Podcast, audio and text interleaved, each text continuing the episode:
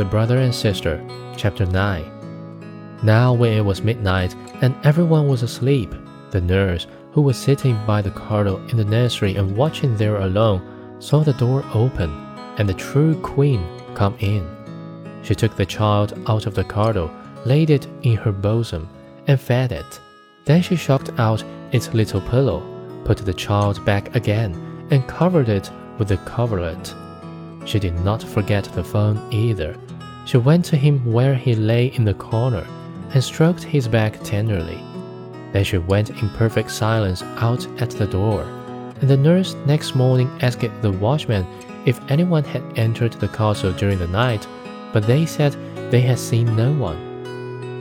And the queen came many nights and never said a word. The nurse saw her always, but she did not dare speak of it to anyone. After some time had gone by in this manner, the queen seemed to find voice, and said one night, My child, my fawn, twice more I come to see, twice more I come, and then the end must be.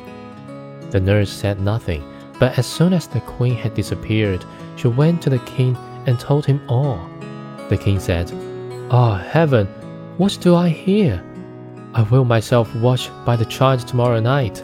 So at evening he went into the nursery, and at midnight the queen appeared and said, My child, my fawn, once more I come to see, once more I come, and then the end must be.